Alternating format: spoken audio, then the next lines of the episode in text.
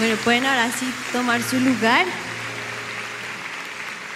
y acompañarme en la palabra del Señor allí en la segunda carta de Pedro, capítulo 1, versículo 5.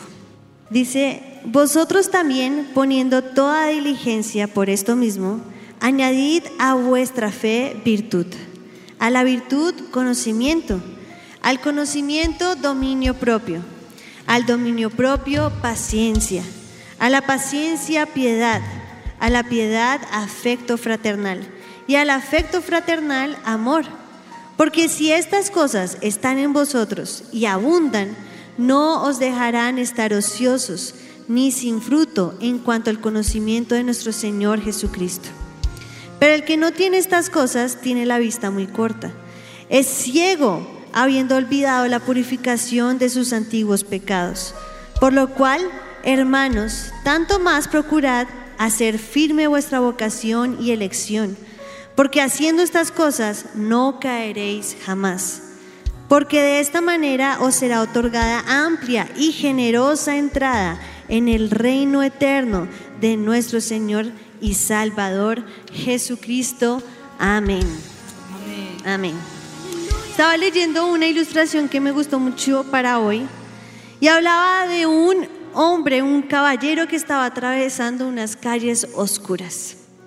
Y se cruzó con otro, se cruzó con otra persona que iba caminando y al acercarse cada vez más se dio cuenta que este hombre era ciego.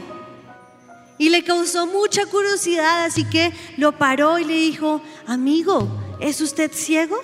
Y el hombre del farol le dijo, "Sí, lo soy." Él le dijo, "Entonces, ¿por qué tiene una luz en su mano?" Y él le respondió, para que los, las otras personas, los demás, no se tropiecen conmigo. Y la ilustración termina diciendo que de este ciego podemos aprender que es necesario hacer brillar nuestras luces para que evitemos que otros tropiecen a causa de nuestra ceguera espiritual. Y así estamos a veces muchos de nosotros. Estamos con una luz que creemos que estamos alumbrando, pero resulta que nosotros mismos estamos ciegos. Y por eso Pedro en el siguiente versículo, en el versículo 12, dice que Él quiere recordarnos estas cosas que hoy vamos a aprender a estudiar. Dice, pues ya ustedes sé que las conocen, las saben, las han escuchado, pero es necesario que en todo momento tengamos memoria de estas cosas. Así que hoy quiero que juntos hagamos o construyamos un edificio. Un edificio en el que los cimientos de él serán la fe. La fe en quién? En el Hijo de Dios. Es esa base, esos cimientos es esa confianza que tenemos en nuestro Señor y Salvador. Es creer que Él es nuestro Señor, el Dios de nuestro corazón. Esa es la fe que nosotros podemos tener. Judas dice, pero vosotros amados, edificándoos sobre vuestra santísima fe, orando en el Espíritu Santo. ¿En qué debemos edificarnos? En nuestra santísima fe. Esa será nuestra base, ese será nuestro cimiento. Y no solamente esto, sino que Jesús dijo en Mateo, cualquiera pues que me oye estas palabras y las hace, le compararé a un hombre prudente que edificó su casa sobre la roca. Así que esta mañana vamos a ser hombres y mujeres prudentes. Vamos a edificar este edificio en la roca que es Jesús. Esa roca inamovible. Si empezamos a edificar nuestro edificio en Jesús, podemos estar seguros que este edificio no va a caer. Amén. Así que, bueno, yo quiero preguntar, ¿cuántos creen que el Señor Jesús es su Señor y Salvador? Que hoy también hiciste la oración, también es para ti desde hoy. Bueno, yo vi que todos levantaron la mano. Así que tenemos los mismos cimientos. Jesús es nuestro Señor y Salvador. Amén. Pero entonces Pedro sigue diciendo que debemos poner toda diligencia en añadir a nuestros cimientos, a esta fe, ciertas virtudes.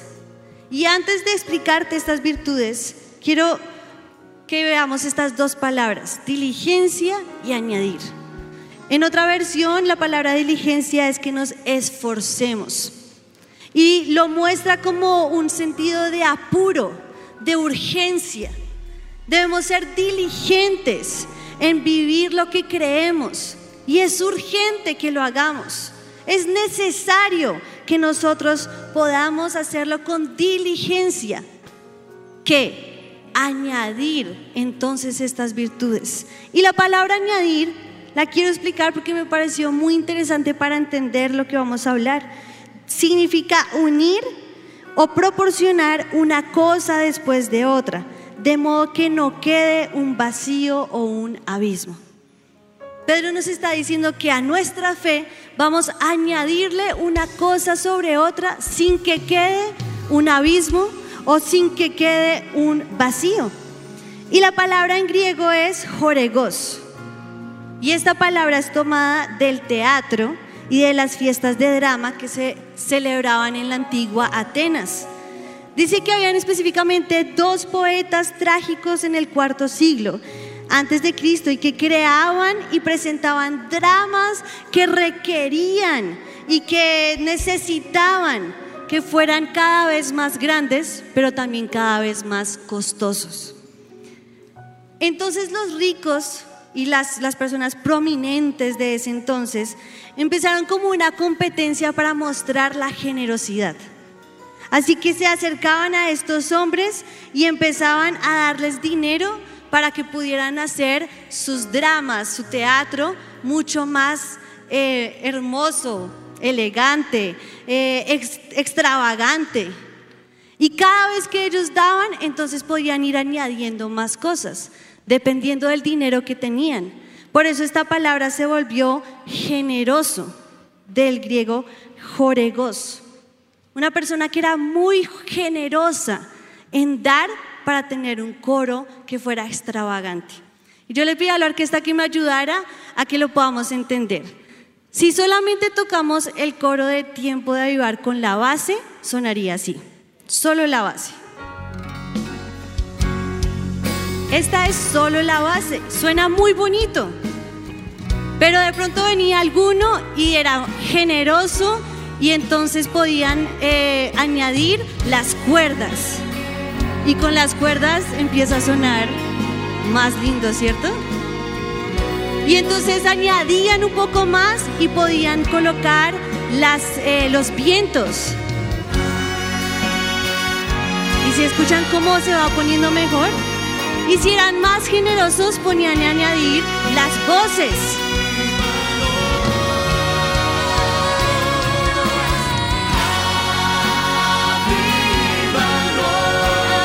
Y queda un coro precioso. Si se dan cuenta, eso es lo que quiero que hagamos hoy.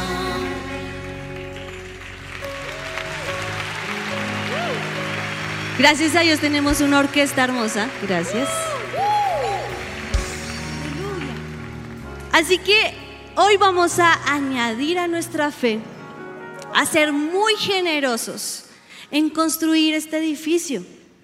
Y lo primero que Pedro nos está diciendo que, podamos, que podemos añadir es la virtud. La virtud es la capacidad que se tiene de esforzarnos por hacer el bien. En otras versiones lo, dicen como la bondad. Y la bondad es un atributo que le pertenece a Dios. ¿Cuántos no han visto la bondad de Dios sobre sus vidas? Y eso que a veces nosotros somos infieles. No merecemos su bondad, nos equivocamos, fallamos. Pero Él sigue siendo bondadoso y Él sigue derramando su bien sobre nuestras vidas. Y Pedro nos está diciendo que seamos muy generosos y que lo hagamos urgentemente y que nos esforcemos por hacer el bien. Que podamos ser bondadosos con los demás. Y eso solamente es irnos acercando poco a poco a parecernos más a Jesús. porque Él es el que derrama su bien sobre nuestras vidas. Y ya que tenemos el cimiento que es la fe, la virtud, nos dice que entonces podemos añadirle conocimiento. Este conocimiento y esta palabra se traduce como un conocimiento práctico, un conocimiento que, que también se refiere al discernimiento. No es un conocimiento solamente para agrandar tu cabeza, es un conocimiento en el que te ayuda a que puedas tener una vida de éxito. Y una vida de éxito no la tienes estudiando en la universidad, la tienes estudiando la palabra de Dios. Aquí es donde tú puedes tener el conocimiento de lo que es el Señor para nosotros.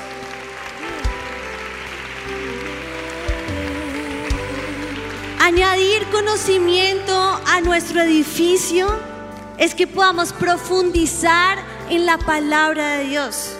Añadir conocimiento a nuestro edificio es querer conocer la voluntad de Dios y eso lo hacemos a través de, de su palabra.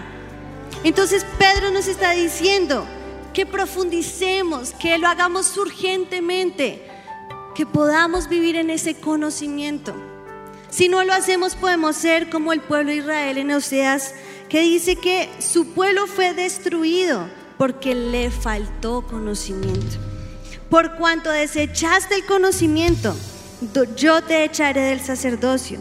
Y porque olvidaste la ley de tu Dios, también yo me olvidaré de tus hijos. Yo no quiero que nosotros como avivamiento nos perdamos, que, que, que tal vez seamos destruidos por falta de conocimiento por no entender que necesitamos profundizar en la palabra del Señor. Pablo nos exhorta a no vivir en ignorancia o a no vivir solamente en las emociones. En la emoción de decir, amén, soy hijo de Dios y hasta ahí llego. No, Él quiere que nosotros profundicemos en las escrituras. Romanos 10.2 dice, puedo declarar en favor de ellos que muestran celo por Dios, pero su celo no se basa en el conocimiento. Necesitamos ser un pueblo que quiere conocer a Dios, que nos basamos no solamente en emociones, sino también en el conocimiento de su palabra. El conocimiento de su palabra nos hace crecer, nos hace madurar, nos hace que nuestro edificio no empiece a ser un edificio tambaleante o que se pueda caer, sin un edificio sólido en las escrituras y en el conocimiento de nuestro Señor Jesús. Y si tenemos hasta ahí nuestro edificio sólido, con la virtud del conocimiento, entonces podemos añadirle el dominio propio. El dominio propio es la misma templanza, que es una de las características del fruto del Espíritu. La templanza o el dominio propio es el control que nosotros tenemos en cada área de nuestra vida. En la racional, en la sentimental, en la, en la voluntad, en la emocional. En cada área de nuestra vida tenemos control de nosotros. Cuando ponemos en práctica el conocimiento que tenemos en la palabra del Señor, entonces nosotros podemos tener dominio propio. Y mira Proverbios cómo dice que es el dominio propio. Dice, más vale ser paciente que valiente, más vale el dominio propio que conquistar ciudades. Y en el Proverbio 25 dice, como ciudad sin defensa y sin murallas, es quien no sabe dominarse.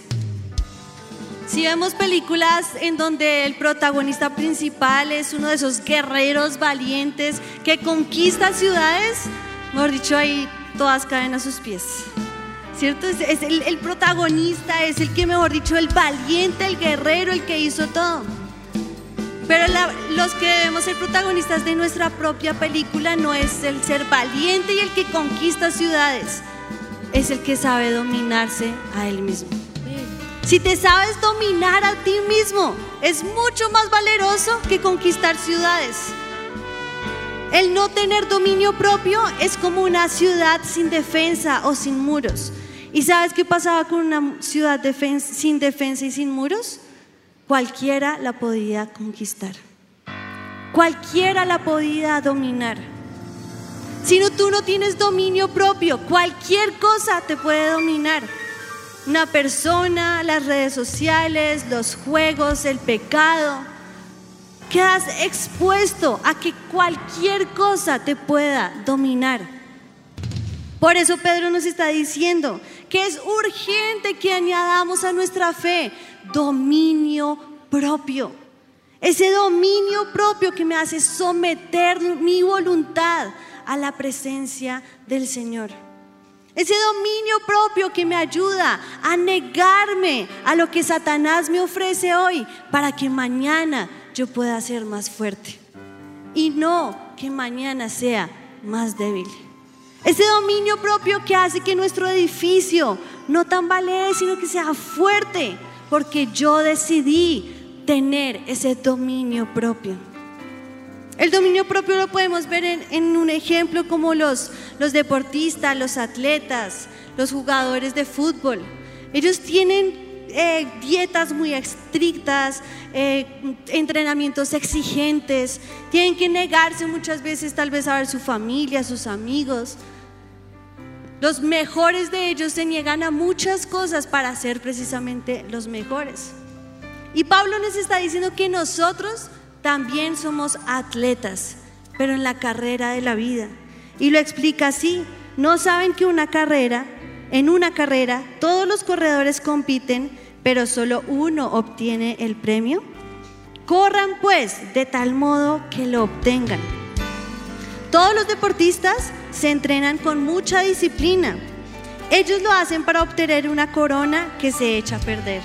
Nosotros, en cambio, por una corona, por una que dura para siempre. Así que yo no corro como quien no tiene meta, no lucho como quien da golpes al aire, más bien golpeo mi cuerpo, lo domino, no sea que después de haber predicado a otros, yo mismo quede descalificado. ¿Te imaginas al apóstol Pablo diciendo esto? El hombre que escribió la mayoría del Nuevo Testamento, que se encontró con Jesús, que su vida fue transformada y nos está diciendo, corramos esta carrera, no por una corona que es corruptible, que se echa a perder, sino que corramos esta carrera entendiendo que nuestra corona está allí en el cielo, que es eterna, que es para nosotros y que es para dar frutos de vida eterna. Y solo lo podemos hacer dominándonos a nosotros mismos, dominando nuestra vida, teniendo ese dominio propio para tener frutos para vida eterna. Y a este dominio propio se le agrega algo muy importante, que es la paciencia. La paciencia que muchas veces pedimos, pero ¿cuándo? pero ya. Una paciencia que se nos dificulta muchas veces tener, pero la paciencia nos enseña a comportarnos con valor. La paciencia nos ayuda a no tirar la toalla. La paciencia nos ayuda a soportar las pruebas, como lo dice Santiago. Hermanos míos, tened por sumo gozo cuando os halléis en diversas pruebas sabiendo que la prueba de vuestra fe produce paciencia. Yo pregunto, ¿cuántos en sus pruebas se han gozado? Levanten la mano. Gracias por ser sinceros. Yo creo que ninguno. Yo no creo que en la prueba y en medio del dolor tú digas, ¡qué emoción! ¡Qué felicidad! Estoy alegre porque me está doliendo el cuerpo. No, no, ninguno. Podemos decir, qué gozo pasar esta enfermedad. Qué gozo que mi matrimonio se esté destruyendo. No, eso no va a pasar. ¿Qué quiere decir Santiago entonces? Que en medio del dolor que estás viviendo, en medio de tu enfermedad, en medio de la muerte, en medio de ver tu matrimonio perderse, tu gozo está en decir, Señor, yo sé que tú eres el que me vas a ayudar a pasar al otro lado. Señor, yo espero y confío en tus promesas. Señor, yo sé que tú eres el que me defiende.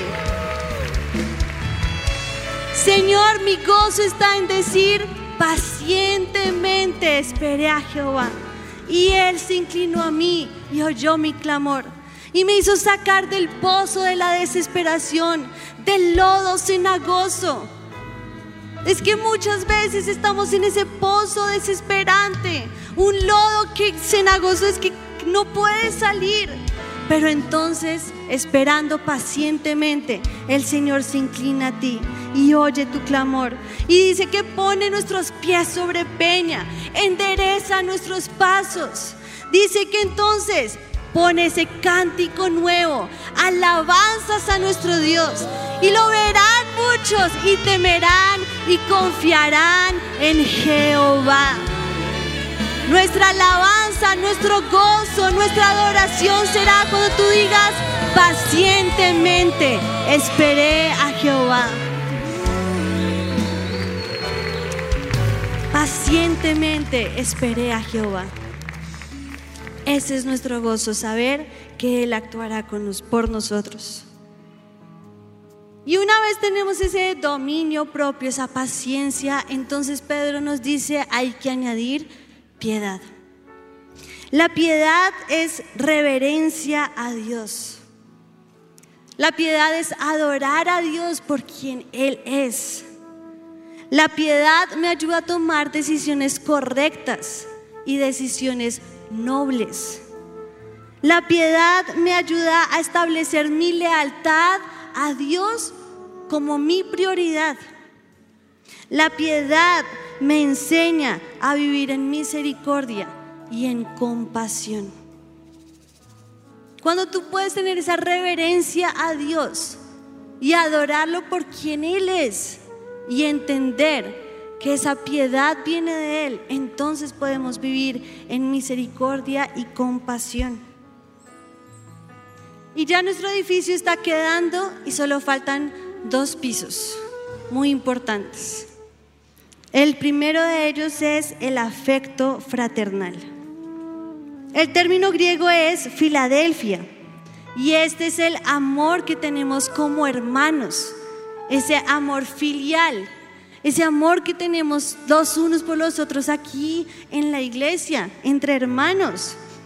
Es un amor de compañerismo, es un amor de sustentarnos los unos a los otros, que todos aquí tenemos, amén. Ay, ese amén ya no fue tan fuerte. Me los imagino allí en el coro, ah, me quitó el puesto, ¿cierto? y llegamos y es que Lugier nos quitó de la silla y este me levantó la, uy, este canta terrible. Hermano, Dios lo bendiga. Pero, pero Pedro nos dice que nuestro amor debe ser así, habiendo purificado nuestras almas por la obediencia a la verdad mediante el Espíritu para el amor fraternal no fingido. Amaos unos a otros entrañablemente de corazón puro. Este amor fraternal no es fingido, mis hermanos. No es hipócrita, no es el que yo le doy la espalda a mi hermano, pero cuando está en necesidad le doy la, le doy la espalda, media vuelta y me voy. Ese amor fraternal es puro. Es en que si yo te veo caído, te levanto.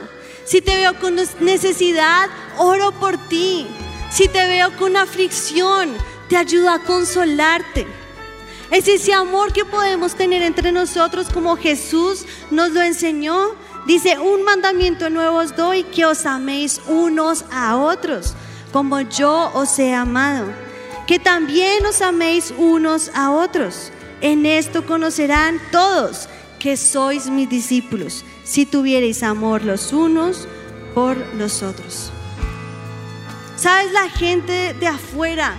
¿Dónde puede ver más? ¿O dónde puede entender más que somos hijos de Dios y que somos sus discípulos en el amor que les demostramos que tenemos unos por otros. En eso demostramos que somos sus discípulos, en que nos amamos, en que oramos los unos por los otros, en que nos apoyamos, en que nos fortalecemos, en que podemos decir que tenemos ese amor fraternal o ese afecto fraternal. Y Pedro dice, cuando tengas ese amor, eh, ese afecto fraternal, ahora sí viene la corona de todas las virtudes. Y esta es el amor. El amor ágape. Ya no solo el filial que tenemos entre hermanos, sino ahora es el amor ágape. El amor que no solamente es soportarnos unos a otros, es morir por el otro. Es ese amor que nos enseña a perdonar sin esperar que alguien haga algo a cambio por ti.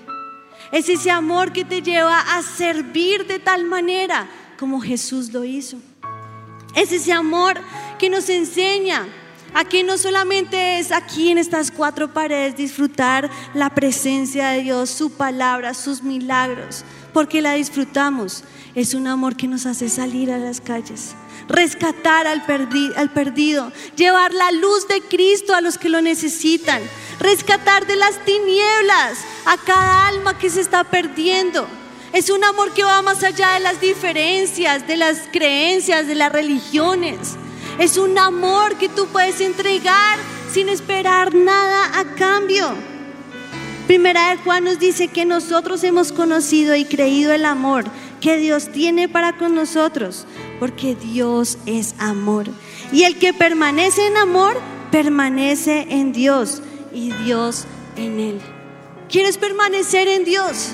Permanece en amor. Y ese amor, dice la palabra del Señor, que ha sido derramado por medio del Espíritu Santo.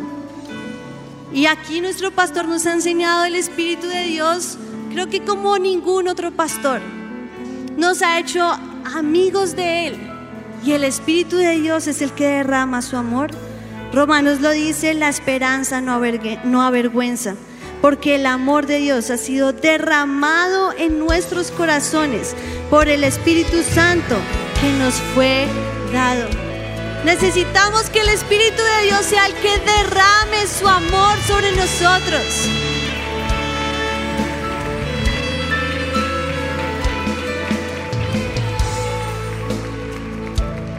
Y entonces así tener nuestro edificio. En los cimientos la fe, y luego la virtud, el conocimiento, el dominio propio, la paciencia, la piedad, el afecto fraternal, el amor ágape. ¿Y todo esto para qué? ¿Para qué hacemos todo este edificio? Bueno, Pablo nos lo va a decir y dice, porque nadie puede poner otro fundamento que el que está puesto, el cual es Jesucristo. Tenemos ese cimiento claro, amén, Jesús. Y sobre este fundamento alguno edificare oro, plata, piedras preciosas, madera, heno, hojarasca. La obra de cada uno se hará manifiesta, porque el día la declarará, pues por el fuego será revelada. Y la obra de cada uno, cual sea, el fuego la probará. Si permaneciere la obra de alguno que sobreedificó, recibirá recompensa. Si la obra de alguno se quemare, él sufrirá la pérdida, si bien él mismo será salvo, aunque así como por fuego.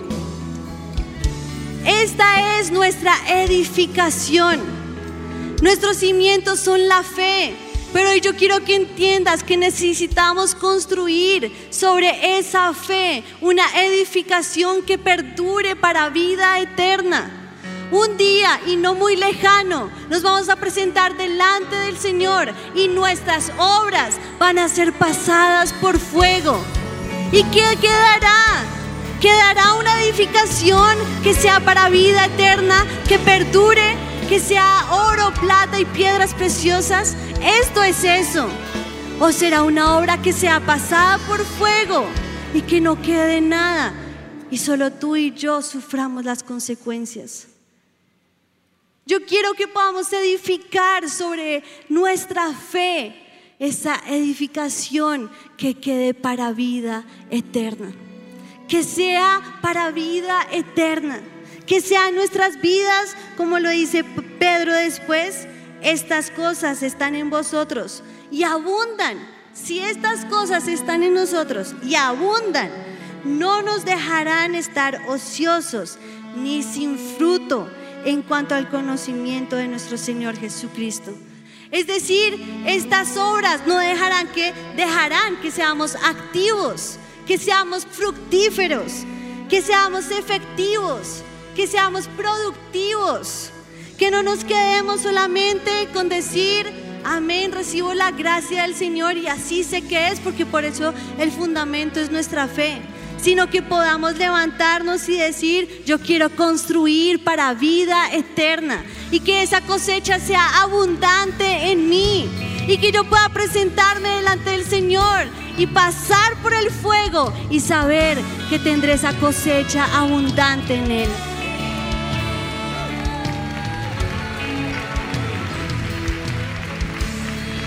La meta de todos nosotros con esta edificación es parecernos más a Cristo. Es que el Espíritu de Dios obre en nuestras vidas. Y no te estoy diciendo que debes tener talentos y dones para hacerlo, porque en ningún momento se trata de talentos o dones. Se trata de que tú puedas moldear tu carácter. Se trata de que tú puedas moldear tu conducta. Se trata de que tú y yo podamos imitar cada vez más a Jesús. Pero, dice Pedro, el que no tiene estas cosas tiene la vista muy corta.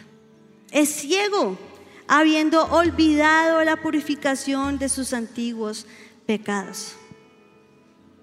Si hoy no entendemos, iglesia, y la primera de ellas yo, Señor, yo quiero entenderlo que si no nos edificamos nuestra vida en estas cosas, vamos a ser como ese hombre del farol, ciegos, creyendo que llevamos esa luz para iluminar a otros, pero estamos ciegos.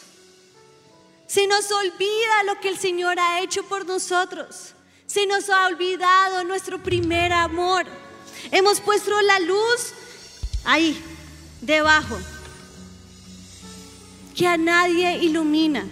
Pero el Señor quiere que saquemos esa luz, que iluminemos a los demás, que podamos llevar su amor, que podamos edificar nuestro edificio en Él, que podamos entender que afuera hay un mundo que necesita que tú y yo llevemos esa luz, pero que no seamos ciegos espiritualmente, que podamos llevar la luz de Cristo, pero no siendo personas inútiles e improductivas. ¿Sabes qué nos lleva a esto? Dice primera de Juan, el que dice que está en la luz y aborrece a su hermano, está todavía en tinieblas. El que ama a su hermano permanece en la luz y en él no hay tropiezo. Pero el que aborrece a su hermano está en tinieblas y anda en tinieblas y no sabe a dónde va porque las tinieblas le han cegado los ojos. Y Mateo Jesús nos dijo, si tu ojo es maligno, todo tu cuerpo estará en tinieblas. Así que si la luz que hay en ti es tinieblas, ¿cuántas no serán las, las mismas tinieblas?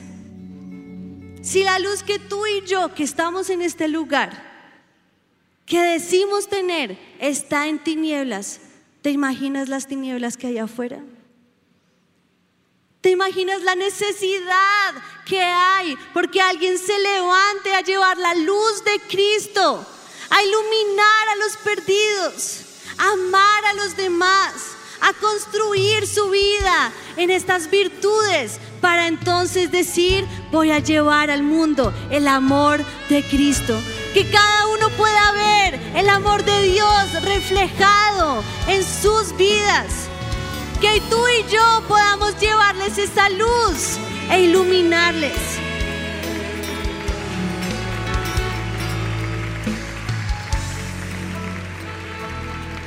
Y Pedro continúa y termina diciendo, por lo cual hermanos, tanto más procurad hacer firme vuestra vocación y elección.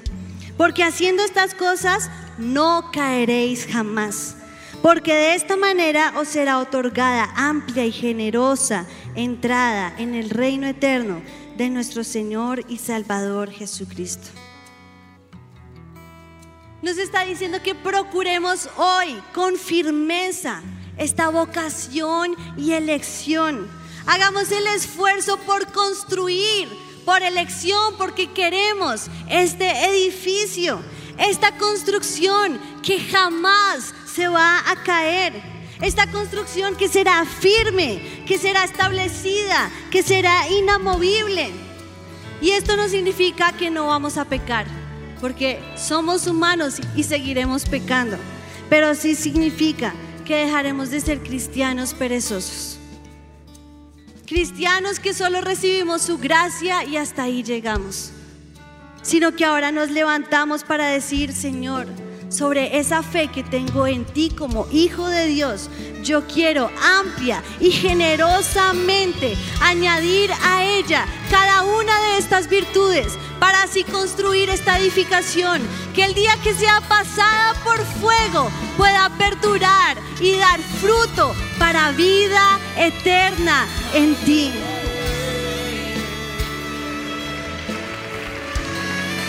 Sabes, esta carta de Pedro fue escrita en tiempos difíciles, en tiempos donde falsos maestros se estaban levantando para hacer desviar al pueblo de lo que ya se les había enseñado. Y creo que no estamos en tiempos diferentes. Estamos en tiempos de comezón, de oír.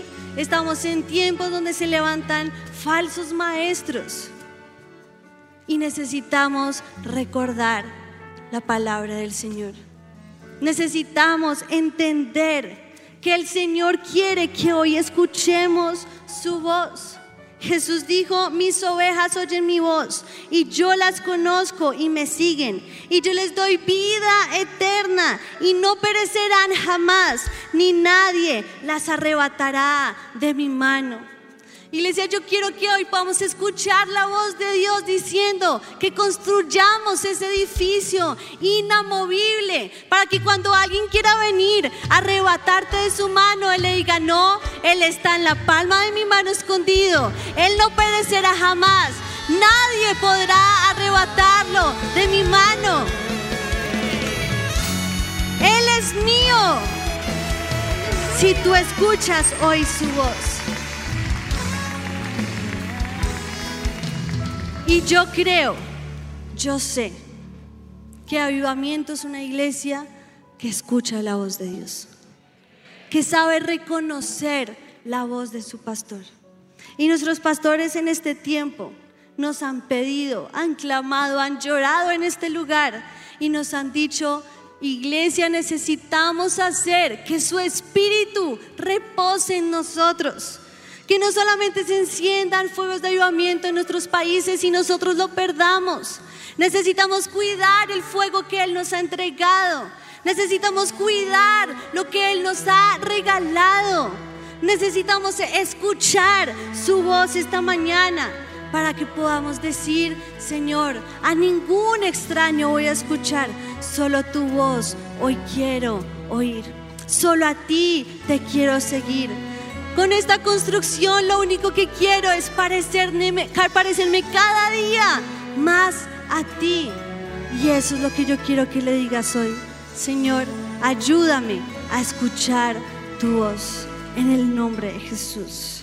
La voz del extraño no oiré. Dile, solo a ti seguiré, Jesús. Solo a Jesús seguiré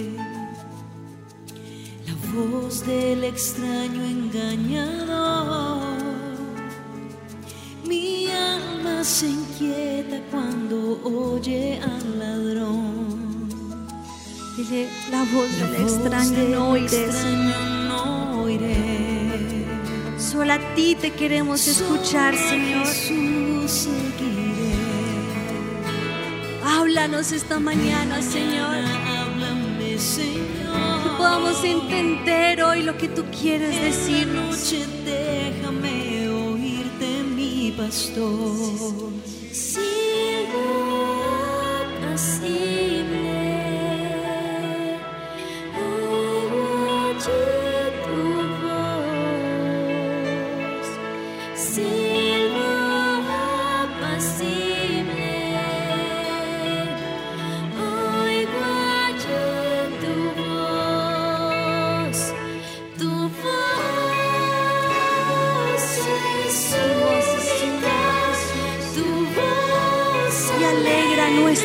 corazón esta mañana. Sabemos que solo en ti estamos seguros, Señor. mis noches son de paz al oír tu voz. Espíritu de Dios, yo te pido que tú entres en este lugar, Señor. Y vamos a entender lo que quieres decirnos, Señor Jesús. Quieres que construyamos para vida eterna. Que podamos tener esos frutos que son perdurables. Y no correr por una corona corruptible, sino por esa incorruptible que tienes para nosotros, Señor. En el nombre de Jesús. Quita esa ceguera espiritual de nuestra vida, Señor. Déjanos escuchar tu voz y que no seamos más ciegos, sino que abras nuestros ojos para entenderlo. La voz del extraño no oiré, solo a Jesús seguiré. De mañana háblame, Señor.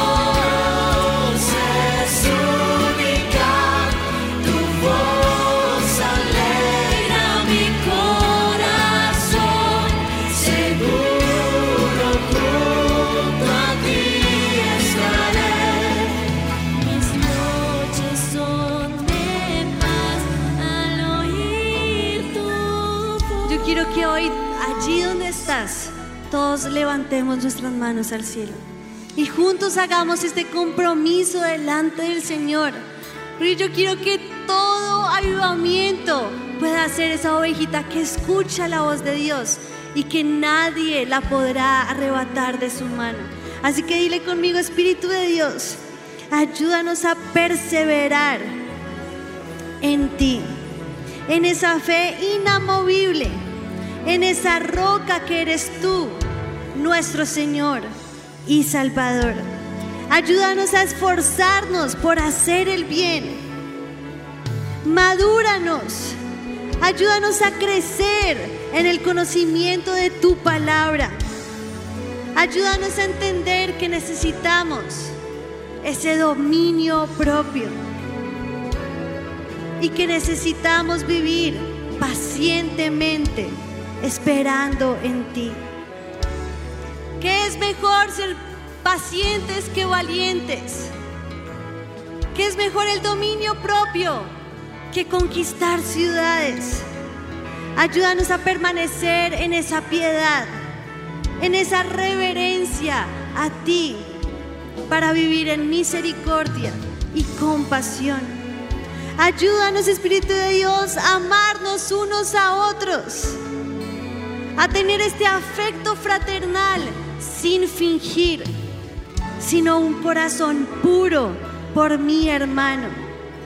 Ayúdanos a ser generosos y que sea urgente el amar sin condición, el amar como tú lo hiciste, Señor Jesús, el salir a las calles y llevar esa luz que necesita la humanidad, Señor.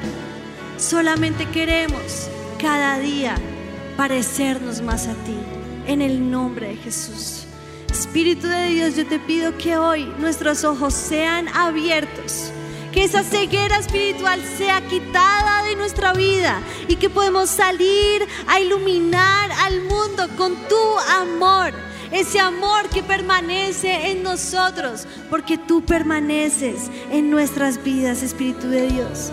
Ayúdanos a escuchar esta mañana tu voz a entenderla, a seguirla y a que nadie nos pueda arrebatar de tu mano en el nombre de Jesús.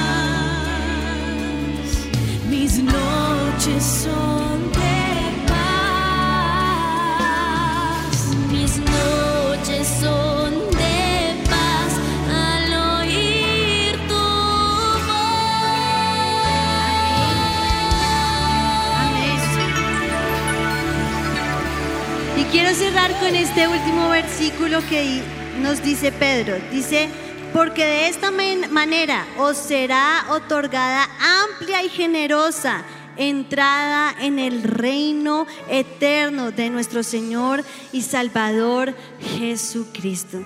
Así que si perseveramos en estas cosas, espero que nos sea otorgado a todos amplia y generosamente esa entrada en el reino de nuestro Señor Jesucristo. Amén. Ahora sí con gozo podemos cerrar esta mañana diciendo, en Él vamos a perseverar. Amén.